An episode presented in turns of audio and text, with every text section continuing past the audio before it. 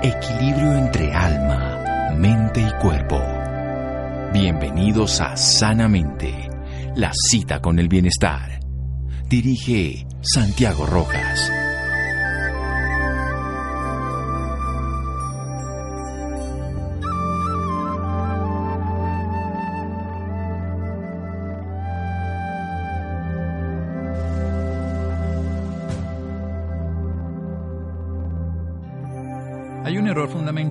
La Tierra como si fuese un negocio en liquidación. Herman Daly.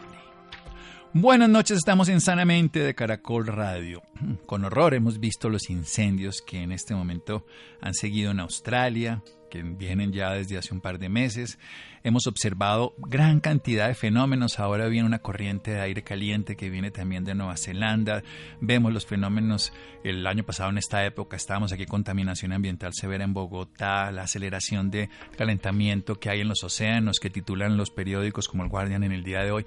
Esto es un hecho fundamental. ¿Estamos o no estamos ante un aceleramiento del calentamiento global? ¿Estamos ante una evidencia? ¿Esto es causado por el hombre? ¿Esto es un fenómeno de naturaleza que va a seguir ocurriendo? ¿Qué tanto podemos hacer? Bien, vamos a hablar con Juan Diego Soler sobre este tema. Él es astrofísico bogotano, Bartolino, investigador del Instituto Max Planck de Astronomía de Heidelberg en Alemania, especializado en el estudio del medio interestelar y la formación de estrellas, PhD en Astronomía y Astrofísica en la Universidad de Toronto.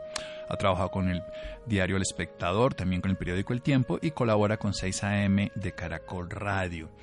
Y siempre es interesante preguntarle lo primero a Juan Diego con la buena noche y la gratitud es qué tiene que ver un astrofísico que supuestamente está mirando las estrellas eh, con el calentamiento global para saberlo de la crisis climática. Y buenas noches otra vez, gracias. Buenas noches, Santiago. Eh, pues muchas gracias por esta invitación y pues en últimas, los astrofísicos vivimos de, analizar las señales que ven en forma de luz y cómo se transmite la luz y los fenómenos asociados con la luz. El calentamiento global es inherentemente un fenómeno relacionado con la luz o con la radiación electromagnética del Sol y cómo genera ese balance que permite que exista la vida sobre la Tierra. la temperatura media de nuestro planeta está determinada por la cantidad de luz y energía que absorbemos del Sol y la cantidad de energía que escapa a nuestro planeta. Esto en última es un fenómeno radiativo y no es distinto a ningún fenómeno que nosotros estuvimos en las estrellas. Eh, cuando estamos estudiando el comportamiento de las atmósferas de las estrellas, de los exoplanetas, incluso de las nubes en las cuales se forman las estrellas, estamos haciendo el mismo tipo de operaciones. Entonces, en últimas, es un ojo de científico, sin ser yo un especialista en calentamiento global, eh, un meteorólogo o, un, estudia, eh, un estudioso pues, del comportamiento de la atmósfera de la Tierra, es un punto de vista de la física y de los datos científicos que nos dicen. No, y, son datos y como se dice, hay que darlos. Bien, empecemos esa metáfora de Godzilla, de este personaje que algunos lo asocian al fenómeno del niño, lo llaman así, este fenómeno que no se debería llamar así el niño o la niña, o también eh, cuando después de Hiroshima y Nagasaki que se genera pues ese monstruo que puede llegar a destruir el planeta, terrible, que no lo mata nada. Y con esto el calentamiento global, ¿cómo se hace esta analogía hoy en esta emergencia climática? Vea, Santiago, esta es una analogía que pues me toca a mí muy cerquita y pues a mí se me ocurrió, eh, yo perdí a mi padre hace dos semanas, el ingeniero Jairo Soler, mi papá murió de un infarto y uno de los primeros recuerdos de infancia que tengo es ir a los cuatro años a ver Godzilla. Yo estaba en el colegio, yo tenía problemas de dislexia, eh, me estaban obligando a escribir con la mano derecha y eh, comencé a desarrollar dislexia, yo soy zurdo y no me gustaba al colegio. Y mi papá un día me llevó a ver Godzilla, y no ubican a Godzilla, es un monstruo japonés creado para esa película en 1954, que en últimas es una metáfora de eh, la bomba de Hiroshima. Entonces, cuando la gente piensa en un desastre global, generalmente piensa en esas películas como Godzilla. Piensa que un día, una mañana, usted se va a despertar y el mundo se está acabando eh, inmediatamente, que hay una emergencia que les va a tocar la puerta directamente y que es inevitable. El calentamiento global es así pero es mucho más paulatino. No es que un día ustedes van a, despertarse y el mundo va a estar en llamas y va a ser irreversible.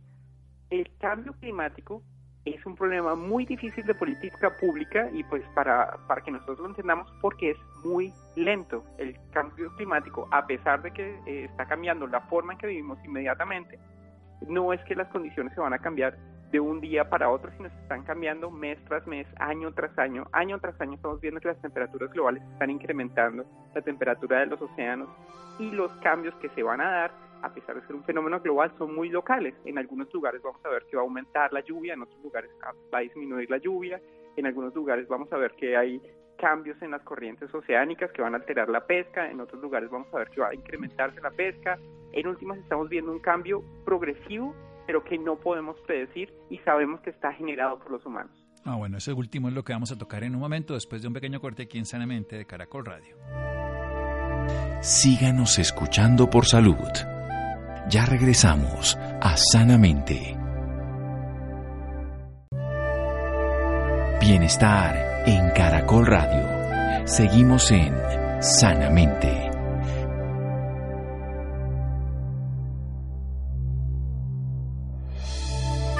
Seguimos en Sanamente de Caracol Radio. Nuestro invitado esta noche, Juan Diego Soler, astrofísico, nos está explicando que los astrofísicos valoran los fenómenos de la luz y del electromagnetismo. En este caso, el, calentamiento global es ese resultado, la temperatura de la Tierra entre la luz y la energía que absorbe el planeta y la que se libera, entre ese, esa franja, pues estamos nosotros creciendo porque la temperatura global del planeta se está aumentando y es de una manera gradual y está generando es el cambio climático que tenemos además una génesis humana que vamos a volver a tocar ese punto y esa temperatura global hace cambios globales pero también cambios locales que van a ser determinados por las características particulares que vamos a aprender en este momento.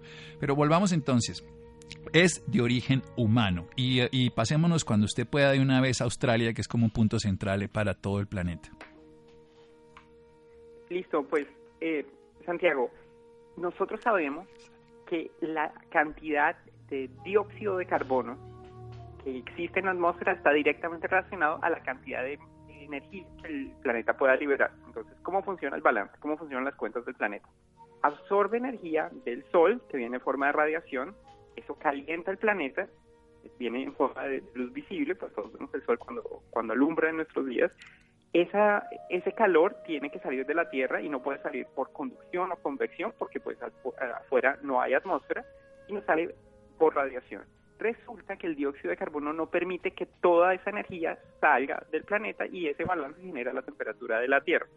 Resulta que en 1896, imagínense, a veces que hace más de 100 años, eh, Savante Arrhenius, que es un físico, un ganador del premio Nobel, él estimó por primera vez lo que le pasa a la atmósfera y lo que le pasa al planeta si aumenta la cantidad de dióxido de carbono. Y él efectivamente calculó que si se, si, se dobla la cantidad eh, de dióxido de carbono en la atmósfera, se aumenta la temperatura de la Tierra hasta en 4 grados centígrados, que no parece mucho, o sea, 4 grados centígrados es la diferencia entre eh, mediodía y por la mañana.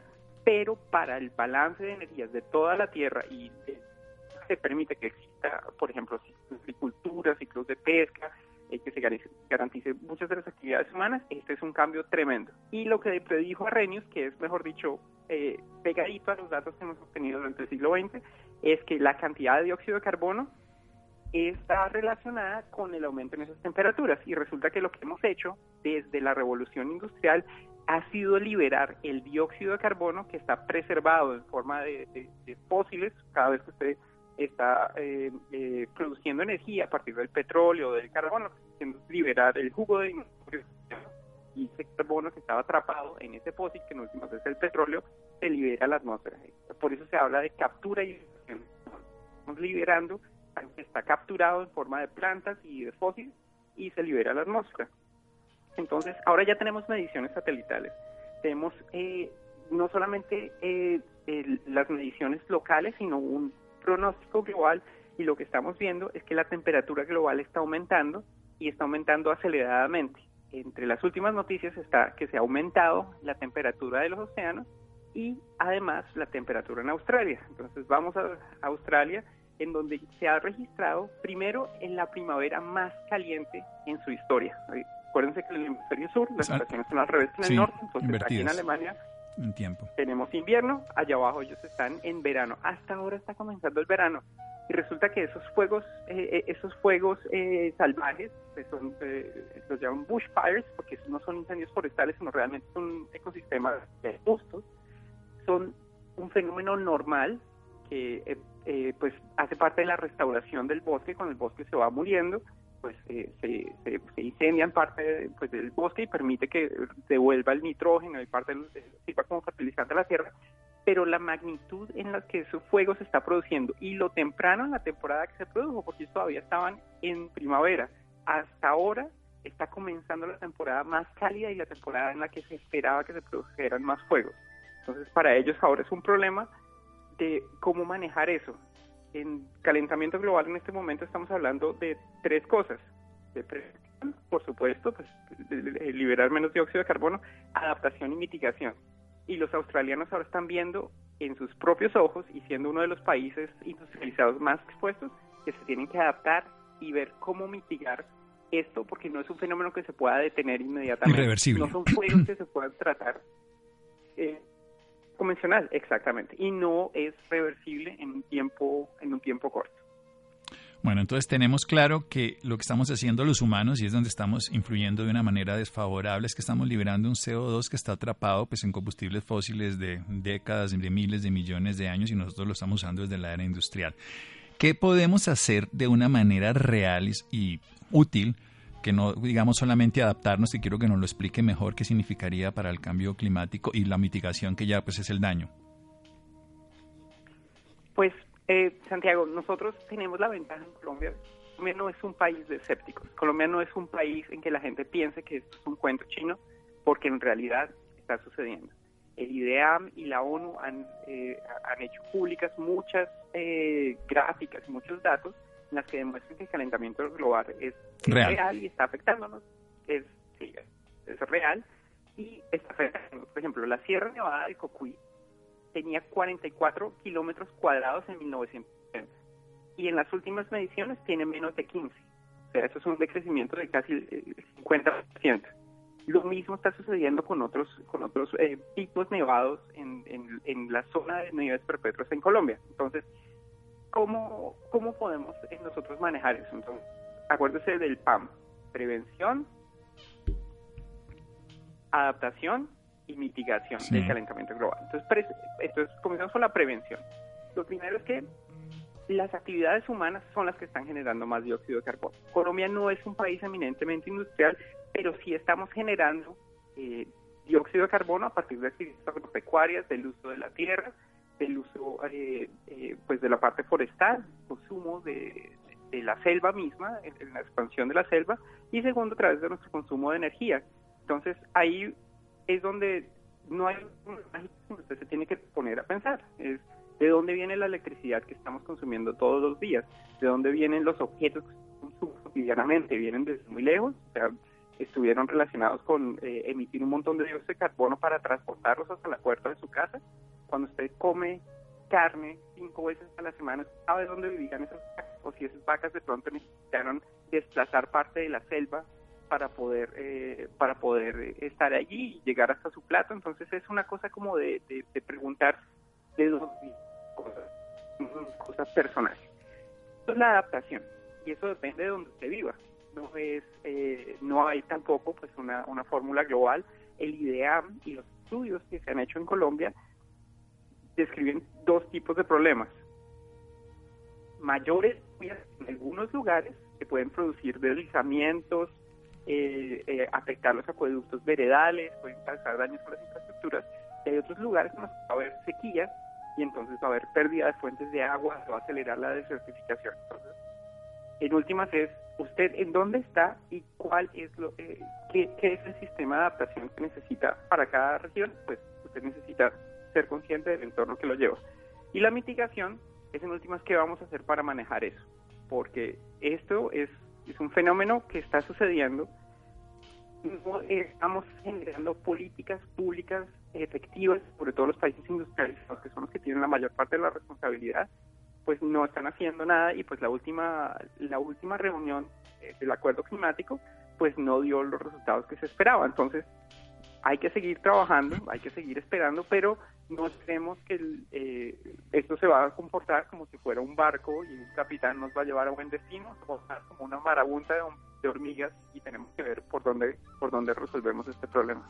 Bueno, hay muchas cosas que podemos hacer, sobre todo en esta parte de prevención. Le hago una pregunta, ah, pues hay toda una hipótesis de que entonces el ganado tiene que ver pues con toda la liberación de gases de efecto invernadero cuando excreta a través del intestino. Pero también se dice entonces que consumamos más vegetales, pero ¿qué, ¿qué, tanta huella de carbono tiene que uno consuma vegetales que son importados de otros países tan lejos, que consuma frutas que vienen de Chile y termina uno haciendo una dieta natural pero consumiéndolo con productos importados frente a una comida local, así sea de consumo de carne? ¿Eso se puede medir de alguna manera? Eh, sí, claro, Santiago. Y es eh, el problema del, consumo de carne es que es eh, decenas de veces la cantidad de, dióxido de carbono que se emite. Por ejemplo, consumir una porción de carne de res tiene 10 veces la huella de carbono de, consumir una porción de papas.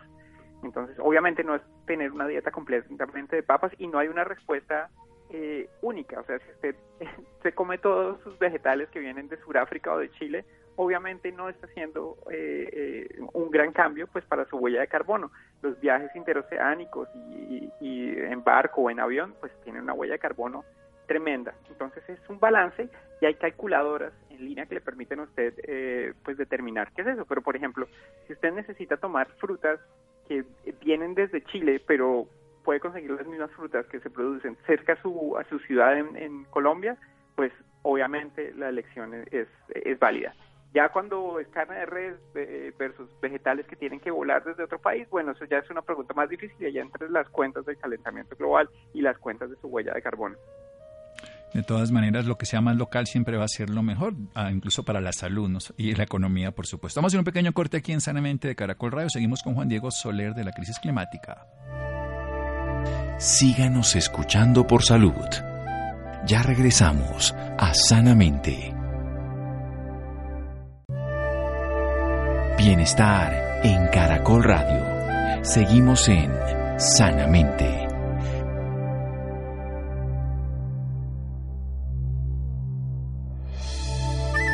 Seguimos en Sanamente de Caracol Radio. Hemos visto con horror esa es la palabra, todos los incendios, la destrucción, las muertes de un número indeterminado, cada cifra es diferente, pero gigantesca, de especies animales, también de humanos, la destrucción masiva de zonas en Australia. Estamos aprendiendo que todos estos procesos son reales, que allá el calentamiento global como tal, además generado por el hombre, porque hemos liberado lo que en combustibles fósiles que estaba atrapado, que era el, el dióxido de carbono, ese dióxido de carbono genera un efecto invernadero que hace que la liberación de esta energía que viene proveniente del Sol a nivel de radiación y que se tiene que liberar a través de radiación se quede y a un aumento de la temperatura. Esa temperatura va a modificar localmente y globalmente. Y en Australia, pues ya están viendo que tienen que pasar no solamente a la prevención, que tendremos que hacer todos, sino también a la adaptación y la mitigación. En Colombia estas adaptaciones, según el IDEA, puede ser deslizamientos, de certificaciones. Si nosotros destruimos más la naturaleza, pues más problemas tenemos. Mocoa es una de esas evidencias cuando no hubo cómo tacar ese desbordamiento del río y llegar en algún momento a la mitigación, pero tenemos que aprender que siempre, independientemente del nivel que estemos, vamos a la prevención, comer más comida local, saber que lo los vegetales tienen menos emisión, obviamente, en su producción de lo que significaría el producto animal y que entre más local nos va a ir mucho mejor.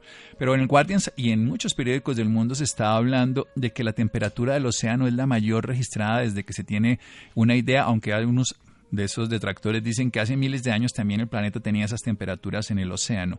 ¿Qué puede producir esto que la temperatura aumente de esta manera como están titulando los periódicos internacionales, la temperatura del océano me refiero? Pues, Santiago, los, los océanos absorben el 90% del calor atrapado por el efecto invernadero. Entonces el océano en últimas es como, como, como ese banco donde podemos almacenar la energía eh, que pues que estamos almacenando por el efecto invernadero. Entonces, ¿qué, sucede cuando, cuando el océano se calienta? Obviamente hay un efecto eh, en la fauna marina, en cambio en las corrientes oceánicas, eso es como si se liberara un tornado en el océano. Cada vez que hay una corriente caliente en el océano, pues está acabando con una cantidad de especies o está cambiando el patrón de, comportamiento de muchas especies, desde el blanqueamiento de, de corales, que es un fenómeno muy conocido, hasta algo que los gobiernos es el hecho que patrones de pesca están cambiando. Todos esos patrones de pesca están regulados por leyes internacionales y resulta que si los peces están cambiando comportamientos no solamente se van a tener que cambiar pues nuestros hábitos alimenticios, sino van a tener que cambiar también las reglas que, rigen eh, la forma en que distribuimos alimentos en, en, la tierra.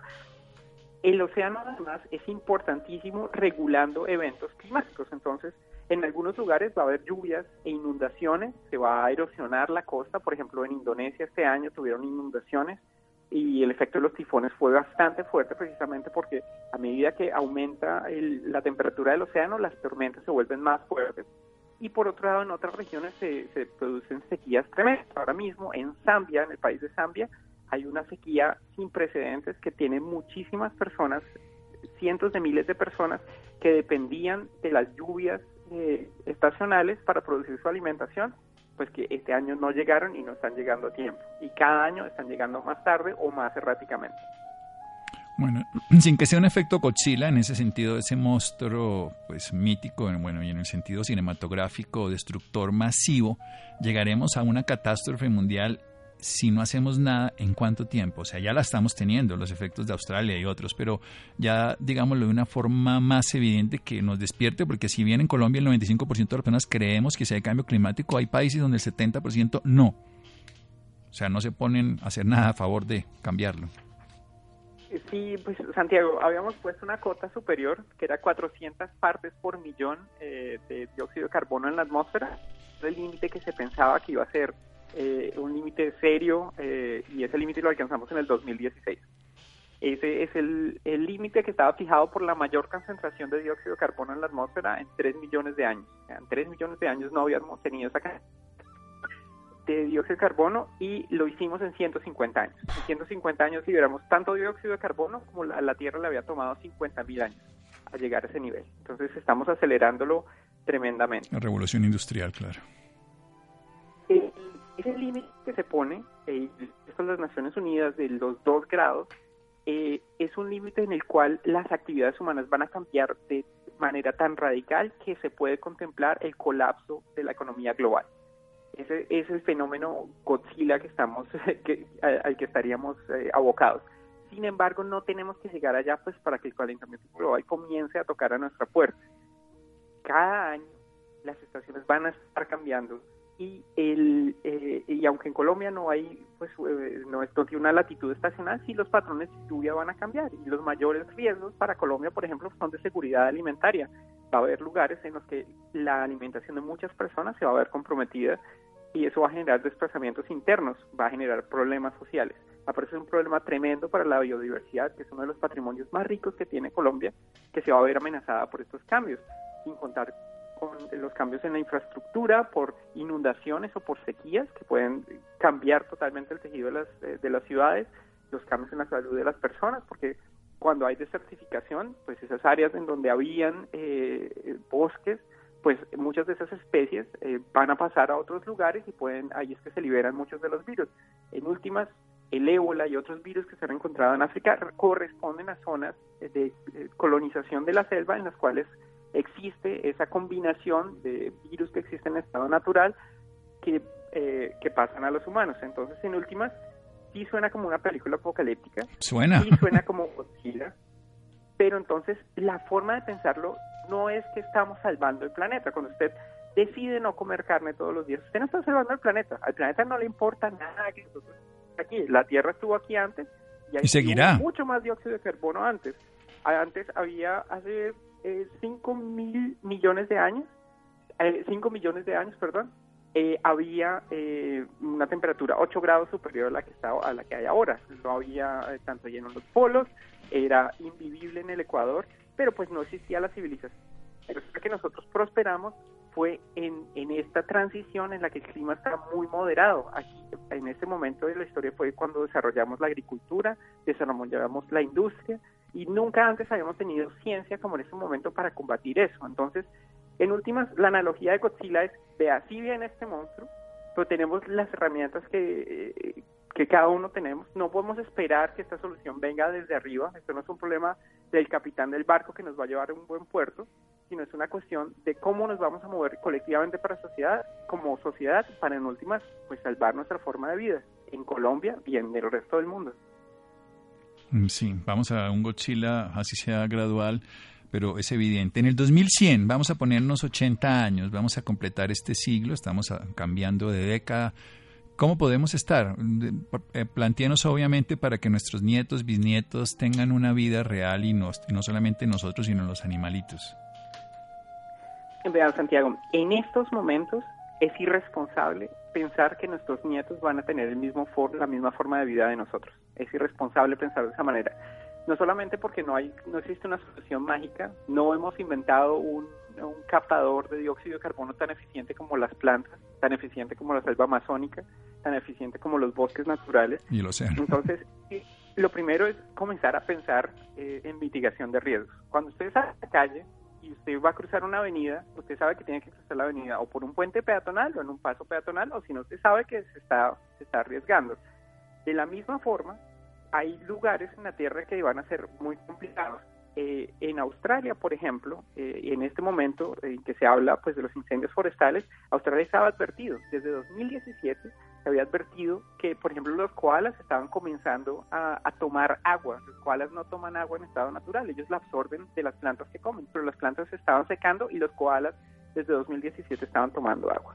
Entonces, por ejemplo, Sarah Perkins Fitzpatrick, que es una de las científicas que describió ese fenómeno que se está viviendo en Australia de, de, esa desertificación, lo que dice ella es, hay que movernos, hay que ver en qué lugares podemos vivir y para ellos en Australia se van a tener que mudar hacia el sur de Australia, donde las temperaturas van a ser mucho más aceptables y sus casas no van a estar expuestas a estos fuegos tan terribles. Mudarse fuera de la costa eh, aprender cuál es el riesgo y cómo qué, va a suceder. Si usted vive al pie de un cauce de un río y va a haber sequía, probablemente su forma de subsistencia y de alimentación se va a ver comprometida. Entonces, pensar en el 2100 es pensar en un escenario en que probablemente vamos a estar por ahí, pero nuestra forma de vida se va a ver totalmente comprometida. Estamos viendo que las siguientes generaciones van a tener una calidad de vida menor a la nuestra, que es en últimas, el gran, el gran debate de Greta Thunberg. Greta Thunberg está diciendo, vea, yo estoy aterrada que esto está sucediendo y no está pasando nada. En últimas es porque estamos reaccionando como reacciona el gobierno a Godzilla en la película. Y es, hay que ver dentro de los cauces normales eh, cómo se soluciona este monstruo gigante que está atacando nuestras ciudades. Pero en últimas, esa es una respuesta que tiene que ser mucho más colectiva y mucho más, eh, mucho más eficaz de lo que está sucediendo precisamente para que en 2100 podamos por lo menos pensar en, cómo van a funcionar las ciudades, porque si lo, los mayores efectos del calentamiento global llegan a, la Tierra, pues estamos sabiendo con el colapso de, una forma de vida que hasta el momento pues, ha, prosperado nuestra civilización y las ciudades van a ser casi insostenibles. Y la última pregunta, porque si estamos hablando de consumo de energía, los carros eléctricos consumen energía. Eso al final en la huella de carbono, ¿cuánta diferencia tiene con los combustibles fósiles? Pues, Santiago, es, es, es un compromiso. Eh, nosotros como formas de vida en la Tierra que consumimos eh, eh, pues recursos alrededor nuestro. Entonces, cuando se habla de carros eléctricos, por ejemplo, estamos consumiendo litio en, los desiertos de, Chile, se está consumiendo una gran cantidad de litio para producir esas baterías de los carros eléctricos pero en últimas es qué tan sostenible es eso y de dónde viene su carro eléctrico. No es lo mismo que se produzca la energía como en Colombia, eh, que tenemos hidroeléctricas, por ejemplo, cuya huella de carbono es muy, muy pequeña, a, por ejemplo, a Alemania, que Alemania, a pesar de ser uno de los países eh, más desarrollados en tecnologías limpias en tecnologías con, con, eh, con pocas emisiones, Alemania está, está consumiendo una gran cantidad de lignito que es el mineral de carbono y Alemania tiene unas emisiones de, carbono durante el invierno sobre todo tremendas. Y entonces eh, la justificación aquí es, eh, bueno, pero, pero no podemos cambiar todos a carros eléctricos directamente pues porque no podemos eh, prepararnos para el calentamiento global a costa pues de nuestro, de nuestro desarrollo. Y el último, la respuesta es, pues si no cambiamos, no va a haber desarrollo. Entonces, sí. es cierto, el carro eléctrico nos puede ayudar y en últimas es ser más conscientes sobre cuál es la huella, no solamente una huella de carbono, sino la huella que se está poniendo pues en su sociedad y en, el planeta. Entonces, eh, ¿cuándo fue la última vez que usted compró un pedazo de plástico hecho en China que dejó arrumado en el sótano de su casa? ¿Cuánto costó traer ese pedazo de plástico desde China hasta la puerta de su casa? ¿Cuánto cuesta dejar las luces encendidas cuando no hay nadie eh, en la casa? ¿Cuánto cuesta eh, sacar el carro a ir al centro comercial cuando se puede ir a pie o en bicicleta, cuánto cuesta cada decisión que tomamos. Entonces, en últimas, pues la respuesta la tenemos nosotros. Poner atención a esto es ponerlo la mano en el corazón y saber que si queremos seguir viviendo en nuestras especies y sobre todo nuestra descendencia, tenemos que hacer algo. Así sea simplemente adaptarse cuando no podamos, pero en la prevención nunca debemos dejar de hacerlo. ¿Dónde más podemos averiguar este tema tan importante, Juan Diego, además de seguirlo usted en las redes, que nos la puede dar ahora, y de dónde buscar una información confiable, no terrorífica, pero sí realista? Eh, claro, Santiago, pues estamos viviendo como astronautas. Cuando los astronautas salen de la Tierra saben que están sometidos al, ambiente más hostil posible, pero igual los astronautas salen y salen adelante y hemos tenido hitos espaciales porque hemos sabido manejar esos riesgos y entonces si hemos logrado hacer esas cosas tan tremendas, pues también podemos salir de esta. Para averiguar más, les recomiendo la página del IDEAM Colombia, donde hay mapas de riesgo, donde ustedes pueden ver qué es lo que se espera que suceda en su región, cómo va a cambiar la temperatura, cómo va a cambiar la lluvia y en últimas nos eduquemos respecto a qué es lo que nos rodea. Eh, por supuesto, podemos seguir la conversación en arroba Juan Diego Soler en Twitter y eh, no dejen de, hablar con la gente, con sus vecinos, porque en últimas esto es un problema que tenemos que resolver Entre todos juntos. Sí, esa es la idea y la idea de estos micrófonos es precisamente para eso, para aprender, porque entre todos tenemos la posibilidad de dañar o de solucionar.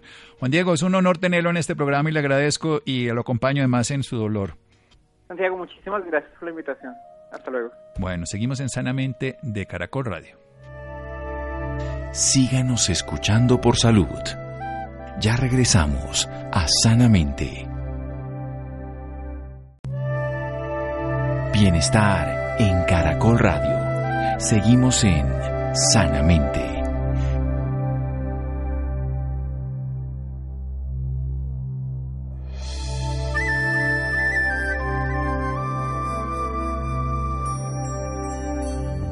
Seguimos en Sanamente de Caracol Radio, quedé muy tocado con esta información, Facebook Juan Diego Soler Astro o en Twitter arroba Juan Diego Soler, Juan Diego Soler. Para los interesados en el tema del calentamiento global, todos somos responsables, el panorama es oscuro, es complejo, es realista y si no cambiamos va a ser peor. O sea, la realidad ya está, pero puede llegar a ser peor, depende de nosotros. Hablemos precisamente del asma. Pacientes con asma bajo el control logran mejor calidad de vida en el 97% de las personas con asma grave presentan limitaciones en sus tareas cotidianas, o sea que no es algo anecdótico. Y el 83 de los afectados tiene un impacto negativo en sus relaciones personales. Aprendamos un poco más de esta enfermedad e incluso el calentamiento global también agrava. Laura, buenas noches. Buenas noches, Santiago, para usted y para todas las personas que nos sintonizan a esta hora. El asma es una enfermedad compleja asociada con la inflamación crónica de las vías respiratorias que dificulta la respiración la mayoría de las personas con asma puede controlar eficazmente su afección con medicamentos. Sin embargo, algunos casos de asma se clasifican como graves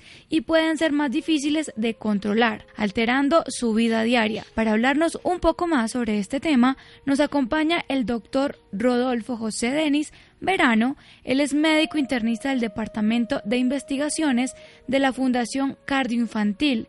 También es jefe del Departamento de Medicina de la misma fundación. Doctor Rodolfo Denis, muy buenas noches y bienvenido Sanamente de Caracol Radio. Buenas noches, muchas, eh, muchos saludos a ti y a tu audiencia.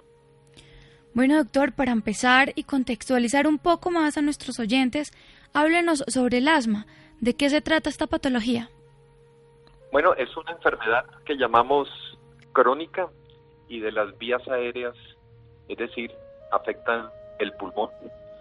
Es crónica porque muy probablemente en la mayoría de las personas les toca convivir en todas las etapas de la vida, hombres, mujeres, niños, adolescentes y ancianos, con esta enfermedad.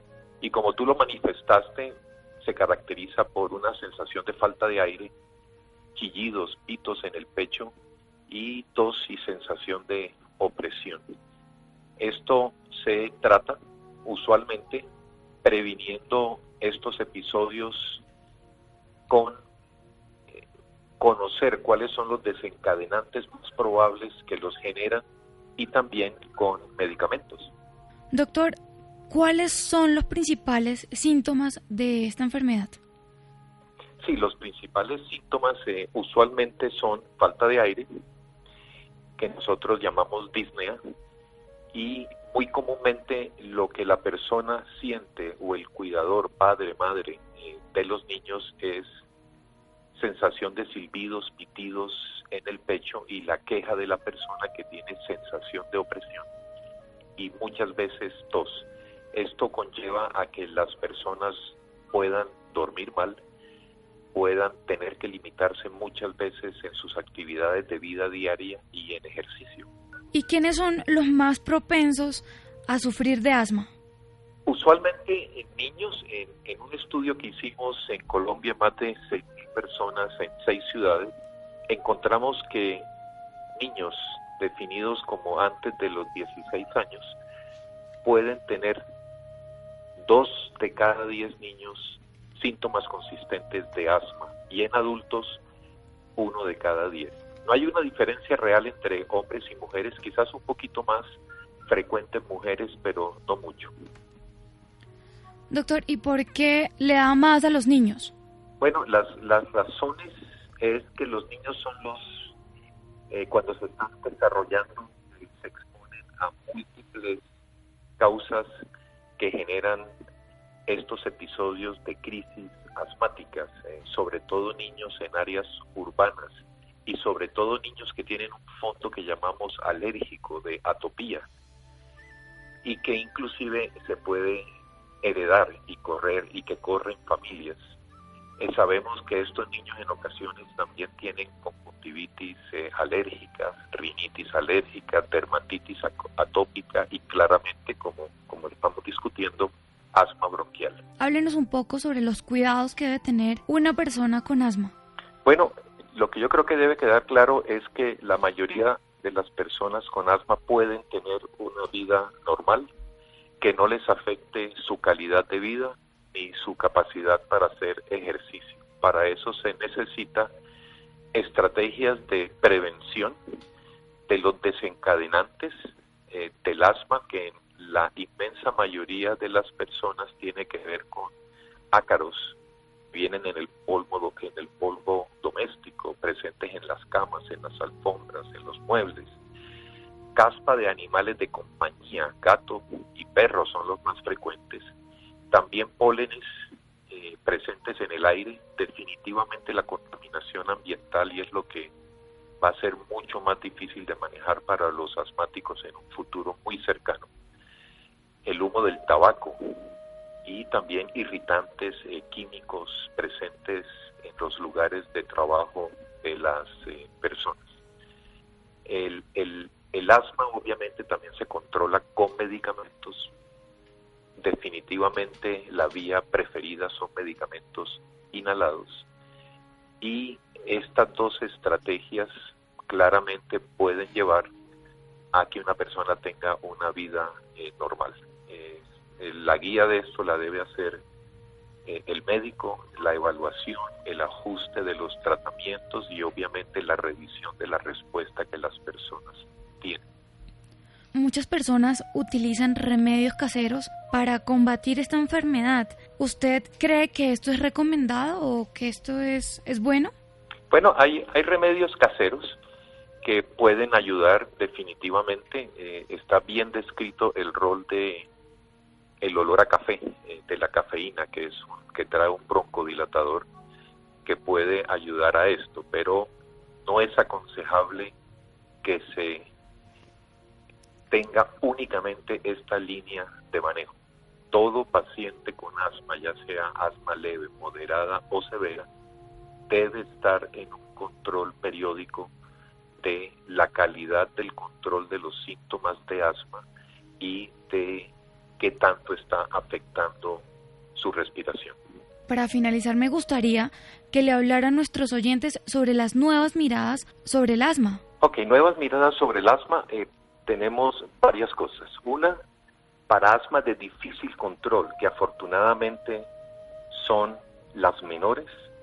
Tenemos hoy en día medicamentos potentes que pueden ayudar que inclusive las personas con asma de difícil control puedan tener una mucho mejor calidad de vida. Obviamente el acceso a estos medicamentos está restringido a centros especializados en el manejo del asma porque realmente son, son costosos, son de difícil manejo, pero los hay disponibles y están en Colombia. Lo otro es que la inmensa mayoría de las personas con asma se pueden controlar con atención a que no solamente reciban dilatadores de los bronquios para el alivio de los síntomas, sino que al tiempo reciban también medicamentos que pueden controlar el, asma basados en antiinflamatorios. Y el más conocido y el más usado hoy en día es los corticosteroides inhalados.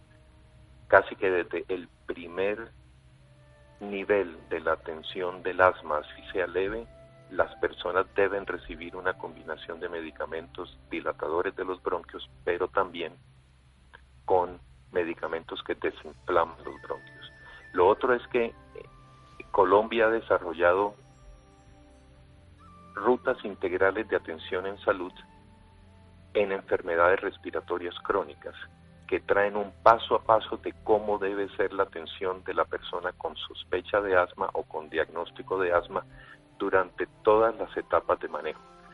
Atención juiciosa por todos los estamentos involucrados en el manejo del paciente con asma. Enfisema, bronquitis crónica se puede hacer muy bien con esto. Doctor, ¿y dónde pueden encontrar las personas que estén interesadas más información sobre este tema? Yo creo que en, en sus empresas promotoras de salud, en sus EPS, en sus médicos, eh, pueden, pueden encontrar eso. También hay, los médicos les pueden brindar eh, cierta información basada en Internet de cómo encontrar información sobre el asma y su tratamiento. Por ejemplo, la Organización Mundial de la Salud tiene eh, muy detallado cuestiones relacionadas para las personas que no tienen educación médica, eh, datos sobre el asma, de qué se trata, cómo controlarla y cuánto es el problema hoy en día. Bueno, doctor Rodolfo Denis, muchísimas gracias por esta valiosa información y por acompañarnos esta noche en Sanamente de Caracol Radio. No, muchas gracias a ustedes por la invitación. Que tengan buena noche. Bueno, Laura, muchas gracias. Llegamos al final de Sanamente. Muchas gracias a Edwin, a Estefanía. Quédense con una voz en el camino con Ley Martin. Caracol piensa en ti. Buenas noches.